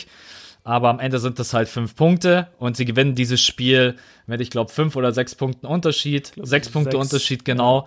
Und dann sind leider solche Freiwürfe in der Playoff-Serie Gold wert. Ja, das wissen wir jetzt nicht erst seit Jahren, das wissen wir auch schon äh, bei anderen Typen, unter anderem äh, LeBron James auch, der schon mal wichtige Freiwürfe, oder Siakam hat auch schon mal wichtige Freiwürfe daneben gesetzt, ist dann für ihn aber nochmal gut gegangen. Freiwürfe sind einfach, das ist immer so, ja, das läuft so nebenher, aber die musst du halt machen. Weil wenn du 20 Freiwürfe bekommst und machst die, dann ist es einfach, es sind einfach Punkte, die dir am Ende fehlen. Und Toronto hat es genauso, wie du gesagt hast, richtig gemacht. Sie haben einfach gesagt, Rollenspieler sollen machen, so, lass sie von draußen werfen. Und die Bucks machen genau das, was ich immer gesagt habe, macht es nicht. Denkt, der Dreier ist eure einzige Waffe. Und das haben sie in diesem Game 5 gedacht. Und sie haben von draußen richtig mies getroffen. Middleton hat gar keinen getroffen. Bledsoe stellenweise Backsteine 2 von 7. Mirotic keinen. Ilyasova keinen. Äh, du hast doch viel mehr Möglichkeiten. Da auch ein bisschen enttäuscht von Mike Budenholzer, dass er da nicht irgendwann mal eingegriffen hat und gesagt, okay, wir müssen jetzt unsere Set-Plays spielen, weil so funktioniert das nicht. Es war dann immer Janis rein und dann irgendwie mit dem Kick-Out-Pass. Aber wenn du halt von draußen nicht heiß bist, dann musst du halt auch mal in die Mitteldistanz gehen. Das hat an dem Abend, beziehungsweise in der Nacht, keiner so wirklich gemacht. Ja, und über Lennart, ich habe keine Ahnung. Was, was willst du über den Typen noch sagen? Ähm, der geht in dem Spiel davor über 50 Minuten, ne? jetzt auch wieder 40 Minuten, ne? trifft 5 von 8 von draußen. ne? Ich, äh, also ich lasse mich gerne momentan auch auf die Diskussion ein und kann verstehen, dass sie äh, kursiert, natürlich auch wieder Postseason-lastig, äh, dass er möglicherweise derzeit vielleicht der beste Spieler äh, auf der Welt ist. Ja, lass Kevin Durant gesund sein. Das ist halt Ja, unfair. KD ist einfach verletzt. Aber vielleicht sehen wir ja dieses Duell in den Finals. Das wäre geil. Dann, äh, das wäre das wär auf jeden Fall, weil, ja, äh, Kawhi gegen KD über eine komplette Serie, dann wird sich auch mal zeigen, ob KD diese One-on-One-Maschine ist und ob Kawhi Leonard diese Defense-Maschine. Boah, bitte, das wäre Boah, so. wäre das krass. Oh, Das wäre echt. Aber okay, lass bei Leonard bleiben. Steht kurz davor, in die Finals einzuziehen. Äh, ich weiß nicht, gab es das über Toronto in den Finals? Habe Nee. ich mir jetzt leider Nee, nicht nee, als nee. Notiz Noch aufgeschrieben. Ga- Gab's noch nicht, gell? Nee. Noch nie. Stell dir vor, erste Saison, Kawhi Leonard in den Finals mit Toronto. Sie versuchen momentan irgendwie alles äh, im Penthouse wird ihm angeboten als Geschenk. Ja. in, den Rest, in den Restaurants kann er umsonst essen. Ja. Ich habe ich hab keine Ahnung, was nicht noch alles. Sie wollen ihn unbedingt halten. Wie stehen die Chancen zum einen, dass er bleibt, dass Toronto ihn wirklich halten kann? Und ein ganz, ganz wichtiger äh, Punkt, und den müssen wir jetzt auch einfach hier mit reinbringen.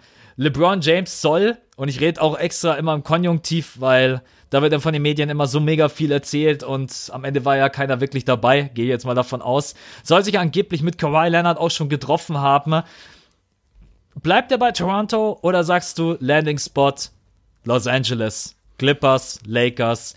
Wie siehst du, oder machst du es davon abhängig, ob er sogar in die Finals kommt, ob er die Finals gewinnt? Was sind so deine, oder glaubst du, wenn der, oh, einen Punkt muss ich ganz kurz mit reinwerfen. Magic Johnson hat bei First Take gesagt, wisst ihr, ihr müsst erstmal in diese Situation kommen, wenn ein LeBron James mit euch im Raum sitzt und so quasi euch rekrutieren Ja, will. ja. Glaubst du, glaubst du, das ist ein ganz wichtiger Punkt, dass LeBron James einfach doch einen krassen Einfluss hat? Oder denkst du, Kawhi ist dieser Typ, der mir egal, ich mach das, was ich will? Oh Mann.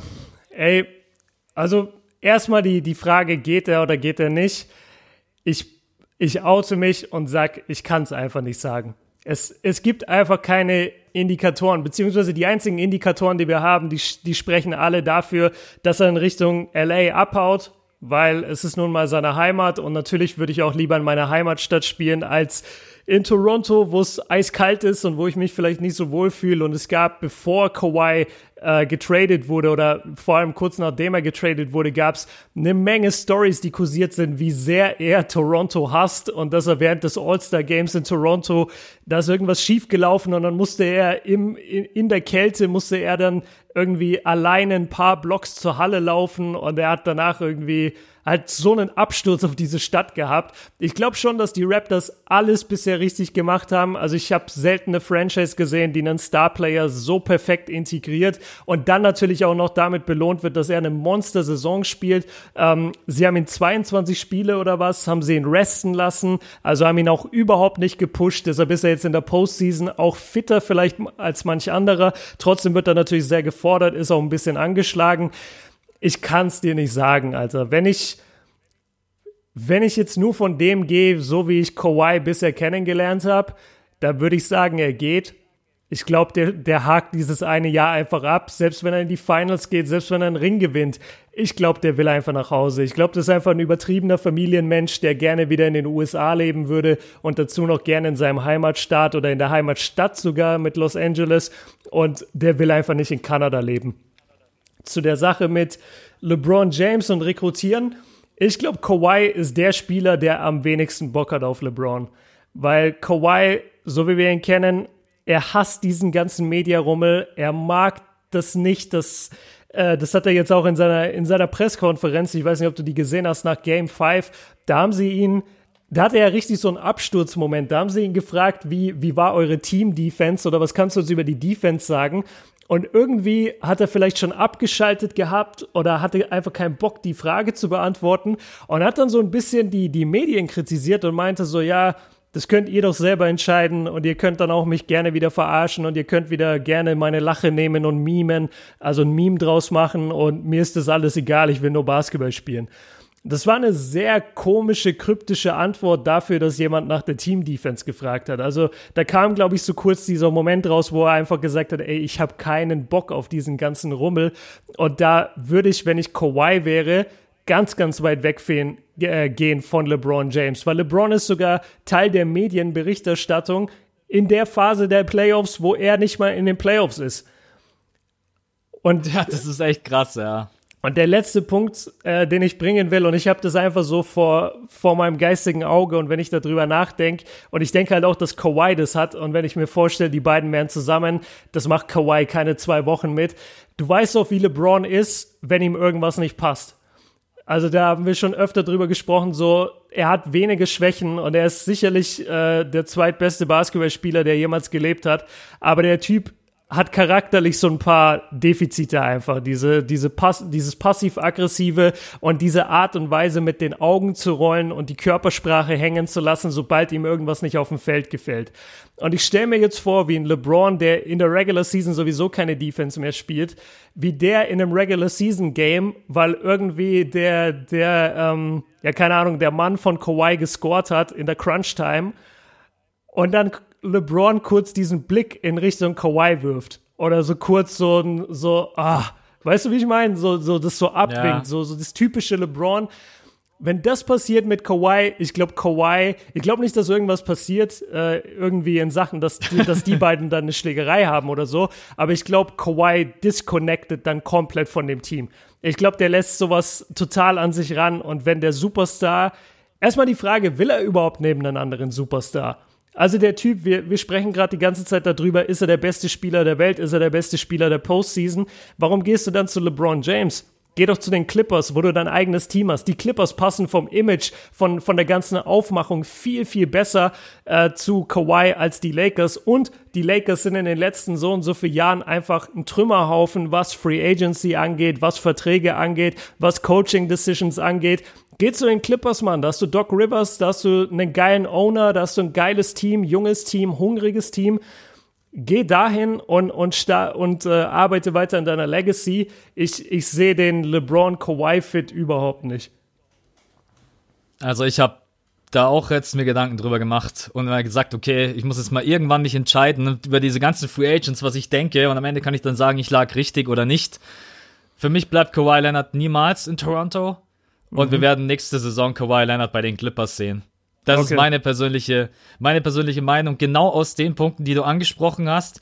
Die Clippers sind ein viel besserer Fit. Kawhi hat null Bock auf dieses LeBron James Ding, auf diesen ganzen Medienrummel, auf diese Einstellung von LeBron James.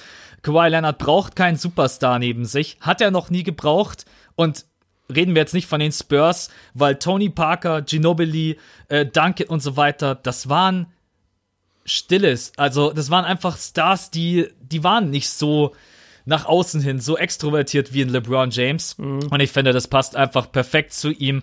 Ich denke, besonders für die Lakers kommen ganz andere Typen in Frage. Das ist einmal ein Anthony Davis, bin ich mir immer noch ganz sicher, dass dieses Thema nicht abgehakt ist. Besonders nachdem man jetzt den vierten Pick auch noch in der Draft-Lotterie geschenkt bekommen hat mit diesen Odds. Und ähm, Kyrie Irving. Also die beiden sind so für mich die Typen, die für die Lakers am ehesten in Frage kommen. Aber Kawhi wird für mich auf keinen Fall, selbst wenn Toronto die Finals gewinnen sollte, was ich nicht glaube, kann ich mir nicht vorstellen, dass er will wieder zurück in die USA, er will zurück zu seiner Family, er mag diesen Medienrummel nicht, das passt auch einfach nicht zu ihm. Und mir würde das total taugen. Kawhi bei den Clippers, das wäre eine richtig coole Sache. Ob dann, ja, ob dann da noch irgendein anderer Star in Anführungsstrichen oder von mir auch aus einfach nur ein All-Star dazukommen muss, damit er eine Chance hat, um den Titel mitzuspielen, sei mal dahingestellt. Aber ich finde Kawhi Leonard von seiner ganzen Persönlichkeit her bei den Clippers finde ich eine finde ich eine mega gute Sache. Ich habe es gerade eben schon angesprochen, um jetzt den Dreh zu kriegen zu Uncle Drew, Kyrie Irving. Wir haben jetzt schon über die Lakers gesprochen, über LeBron James und oh, ich weiß gar nicht, was ich davon halten soll, wenn ich einmal sehe, dass LeBron James ein Bild von Kyrie Irving liked in einem Lakers-Jersey. Erster Punkt. Und der zweite Punkt, wenn ich sehe, dass ein Kyrie Irving bei NBA 2K19 mit seinem Spieler-Account rumläuft und Lakers-Sachen trägt. Einmal für die Leute ganz. Einmal für die, und es ist kein Scherz, könnt ihr auch gerne auf unserer Facebook-Seite äh, nachgucken. Ich habe es dort gepostet, damit ihr euch das angucken könnt. Bei NBA 2K19 gibt es halt äh, Producer, Spieler etc., VIPs und die kriegen ein Symbol über ihrem Spieler. Und so auch NBA-Spieler. Die haben quasi das NBA-Symbol über ihrem Namen äh, von Swaggy P bis äh, Kyrie Irving und so weiter, die man da zwischendurch rumlaufen sieht. Dann weißt du, das ist tatsächlich der echte Spieler. Das ist von der NBA einfach so, ja, so ein Service quasi. Naja, natürlich, Kyrie Irving stellt sich in die Neighborhood, Symbolfett über seinem Namen, sieht jeder Mensch. Was hat der an? Lakers-Sachen. So. und gestern, und gestern, das habe ich äh, dann auch über dich gesehen, Björn, äh, dass King James ein Bild liked von irgendeiner Seite. Ich glaube, das ist nicht mal eine verifizierte Seite auf Instagram, aber natürlich entgeht den Leuten das nicht, dass LeBron James ein Bild von Kyrie Irving liked im Lakers-Jersey. Ähm, ich weiß gar nicht, ob ich das cool finden soll, ob ich das irgendwie dumm finden soll oder irgendwie hintenrum sogar hinterlistig. Weil was, was soll das für eine Message sein an uns, an die Fans, an die Owner? Wie, wie siehst du dieses Rekrutieren? Ist es Rekrutieren oder ist es einfach nur, ja, wir wollen euch zeigen, wir wollen zusammen bei den Lakers zocken oder ja, keine Ahnung, wie siehst du das? Ich glaube, es ist einfach nur Trolling. Ich glaube, die LeBron weiß ganz genau, das hat äh, Richard Jefferson hat das mal gesagt, äh, irgendwann, ich weiß nicht mehr wann. Auf jeden Fall, er war ja lange bei den Cavs, hat mit ihnen ja auch den Titel gewonnen, damals mit LeBron. Und dann haben sie ihn mal gefragt, wie ist es überhaupt, wie kommt es im Team an, so wenn LeBron irgendwas twittert und es geht dann gegen den Teammate, aber dann sagt er in den Medien, nee, das war gar nicht gegen den Teammate und solche Geschichten halt. Und dann meinte RJ, dass LeBron zu 100.000 Prozent immer ganz genau weiß, was er tut und das, was er liked, was er schreibt, was er sonst irgendwie macht, hat immer einen Impact auf die Leute und auf die Medien und auf die Berichterstattung. Und deswegen ist ihm das 100% klar, wenn er dieses Bild liked, dass das wieder einfach durch alle Medien geht. Und dass jetzt Kyrie dann auch noch Lakers-Sachen da mit seinem Avatar trägt, das schreit für mich einfach auch, das sind einfach zwei Typen, die sind raus aus den Playoffs und die überlegen sich, die haben sich ja jetzt eh äh, ja, wir haben, wir haben gesagt, vielleicht oder im Konjunktiv haben wir es gesagt, möglicherweise haben sie sich getroffen vor ein paar Tagen, haben da miteinander geredet bei den beiden würde mich überhaupt nicht wundern, wenn die bei dem Tisch saßen und gesagt haben, ey, ganz ehrlich, lass so ein bisschen die Leute throwen. Like du doch mal irgendein Bild von mir, weil das ist ja echt, was ist das für ein Account? Den habe ich noch nie gehört. Warum sollte King James dem followen oder das irgendwie gesehen haben, randomly in seiner Timeline? Warum? Ähm, und dann haben sie bestimmt gesagt, ey komm, like du doch mal irgendwie ein Bild so in die Richtung und ey Kyrie, weißt du, was witzig wäre, wenn du dir bei, 2, bei 2K ein Lakers Jersey anziehst oder Lakers Sachen ich glaube, das ist einfach nur 1A Trolling und wir fallen alle drauf rein und sprechen drüber und jeder schickt mir dieses Bild und dir wahrscheinlich auch. Ähm, und alle ja, sprechen einfach drüber, diskutieren darüber. Das ist wiederum gut für die Marke von den beiden. Ähm, jeder will die beiden zusammen sehen. Ich glaube, Kyrie ist der Free Agent, der am ehesten zu den Lakers geht. Ich kann ihn mir super dort vorstellen und ich kann mir vor allem von seiner Attitüde und von seinem Charakter her super vorstellen, dass er jetzt diese Boston-Jahre abhakt und jetzt einfach sagt, ja, ich gehe jetzt nach LA, weil das macht am meisten Sinn und da glauben mehr Leute, dass die Erde flach ist und deswegen fühle ich mich da wohler. Und, und deswegen bin ich mir sehr sicher, dass wir die beiden zusammen sehen werden. Und ja, dementsprechend, die haben einfach ein bisschen getrollt. So sehe ich das. Ich glaube, ich glaube ehrlich gesagt auch, dass es so ist. Aber wenn natürlich Kyrie Irving dann trotzdem bei den Lakers landet, ist es halt. Es ist ja, noch mal geiler so. Ja, es ist schon fast dann Trolling mit äh, mit Wahrheitsgehalt, wie auch immer man das nennen mag. Ich kann mir das total gut vorstellen, weil dieses Bild, ich habe den Account jetzt leider, weiß ich nicht mehr, wie der hieß, das war ja irgendein random Account von keine Ahnung, wie soll King James da bitte draufkommen? Ja. Also wahrscheinlich hat er einfach irgendwie Hashtag Irving eingegeben, hat das dritte Bild genommen und hat gesagt, das like ich jetzt einfach mal. Ja. Ähm, ja, wenn ich so darüber nachdenke, wenn ich jetzt die beiden wäre, dann wird mir das, glaube ich, auch Spaß machen. Ich glaube, da würde ich so noch ein paar andere Sachen liken, einfach nur so aus, Einfach nur so aus Freude. Aber ich glaube, Kyrie Irving ist erstens der Typ, der nicht der Superstar sein möchte, alleine in einem Team. Perfekt, passt bei den Lakers. LeBron James wird, selbst wenn er 40 ist, wird er immer noch der sein, der am meisten Medienrummel abbekommt. Du kannst neben ihm als äh, zweite Scoring-Option funktionieren. Besser als wahrscheinlich jetzt bei den Boston Celtics. Die beiden kennen sich, die wissen ganz genau, was aufeinander zukommt. Deswegen glaube ich auch, dass die Geschichte ich kann mir nicht vorstellen, dass Kyrie Irving woanders hingeht. Also auch da habe ich mich festgelegt. Ich sag Kawhi Leonard zu den Clippers, Kyrie Irving zu den Lakers und KD. Nö. Was sagt, wo, wo, glaubst, wo glaubst du landet oder beziehungsweise mache ich erstmal ich, weil ich habe mich ja auch festgelegt. Ich glaube, Kevin Durant geht zu den Knicks und macht dort sein äh, was auch immer, aber ohne Kyrie Irving und ohne Zion, sondern keine Ahnung, wer ihm dann noch irgendwie zur Seite gestellt wird, aber ich denke, dass KD nach New York gehen wird, um diese drei Monster Free Agency Kandidaten abzuhaken. Oder hast du da noch nicht so wirklich einen Fit, wo du sagst, da bin ich mir jetzt zu 100% sicher, wo KD hingeht? Ja, KD ist schwierig, weil ich kann mir, ich kann ihn mir besser vorstellen bei den Clippers.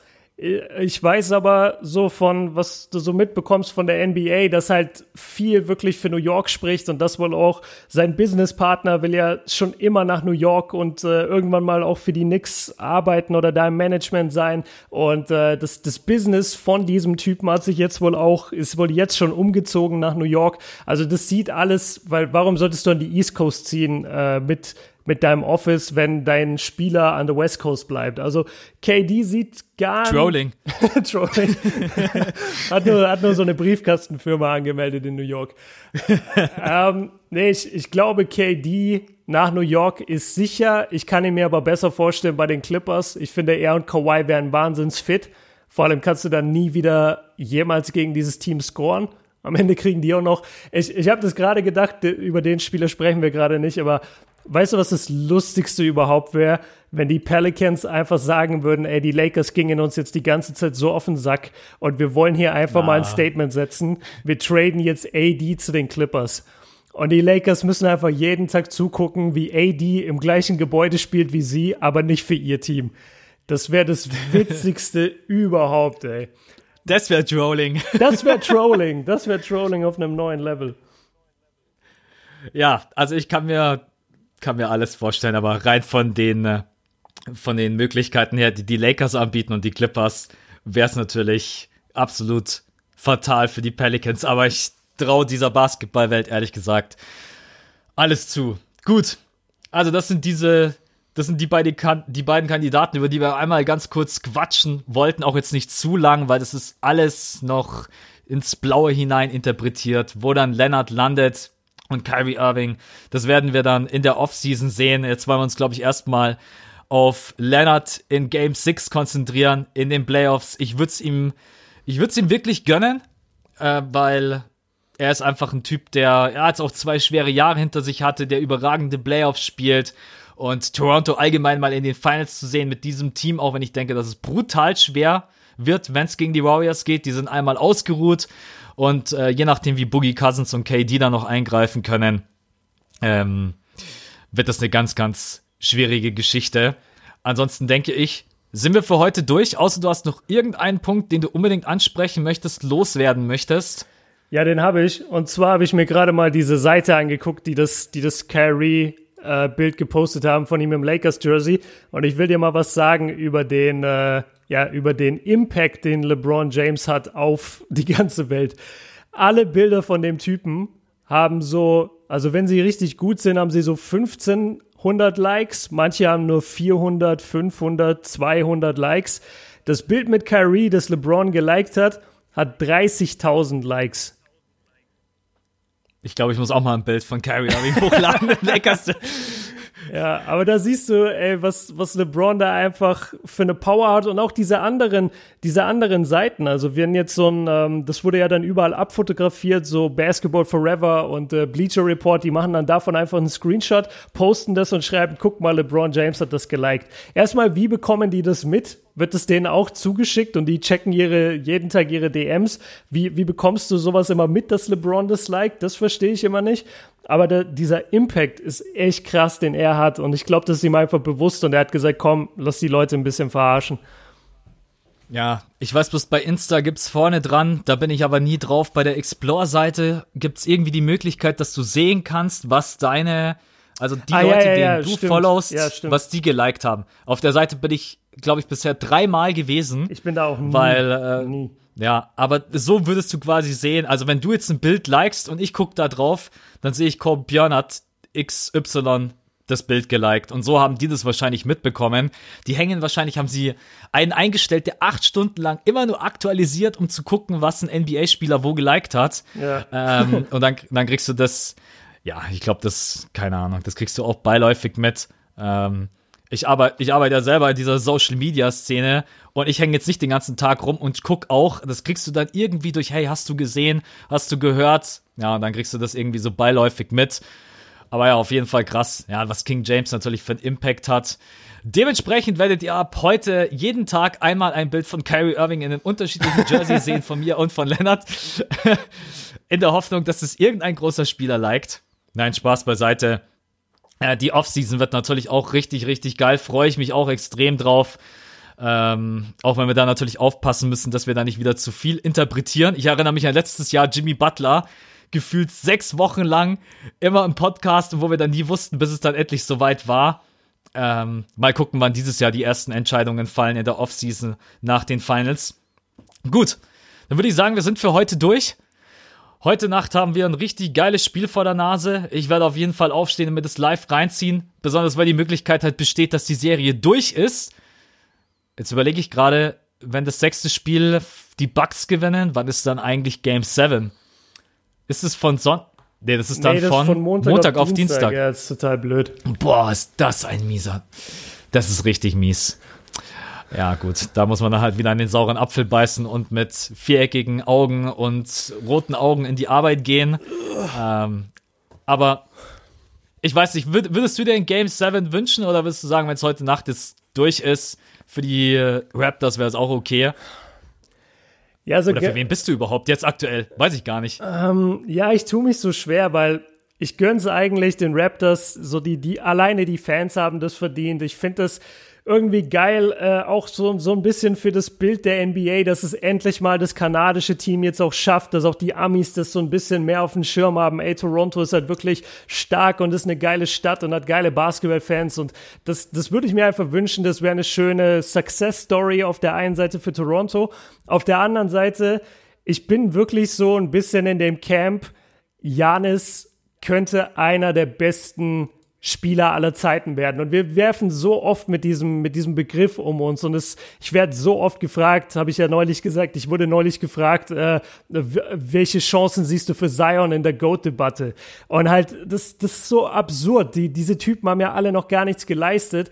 Aber wenn ich mir angucke, welche Sprünge Janis jetzt von Jahr zu Jahr gemacht hat und wie der sich jetzt sogar dafür, dass er am Anfang 0,0 Ben Simmons mäßig werfen konnte und jetzt immerhin schon ein bisschen einen Jumper hat und ein bisschen einen Dreier und der wirklich ab und zu fällt und ich sehe, was er offensiv am Brett kann und wie er einfach ja, wie Orlando Shack einfach spielt und, und alles zerfetzt in der Zone, wenn du ihn eins gegen eins verteidigst.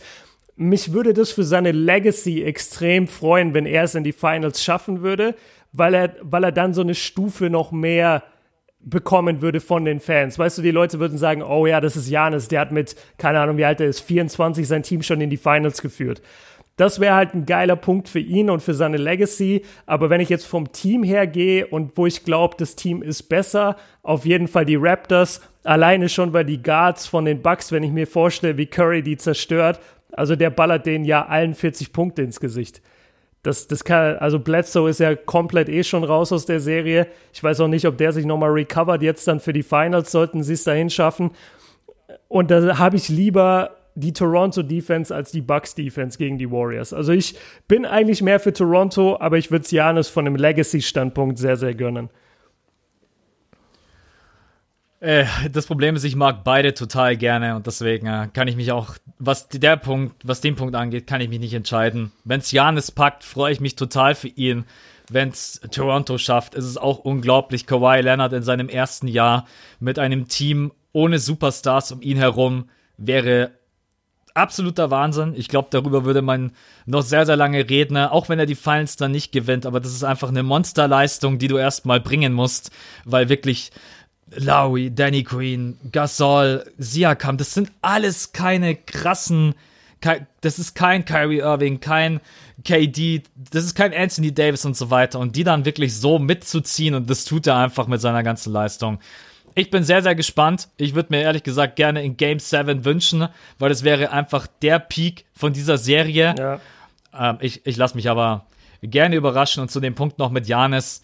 Janis muss eigentlich in der Offseason in Anführungsstrichen eigentlich nur, du brauchst einen guten Shooting-Coach und arbeite an deinem Wurf. Mitteldistanzwurf, Dreier und wirf und wirf, bis du kotzt. So blöd es klingen mag, aber äh, versuch einfach dir das anzueignen und dann wer will Janis aufhalten. Das ist ein unfassbarer Athlet, genauso wie Kawhi Leonard.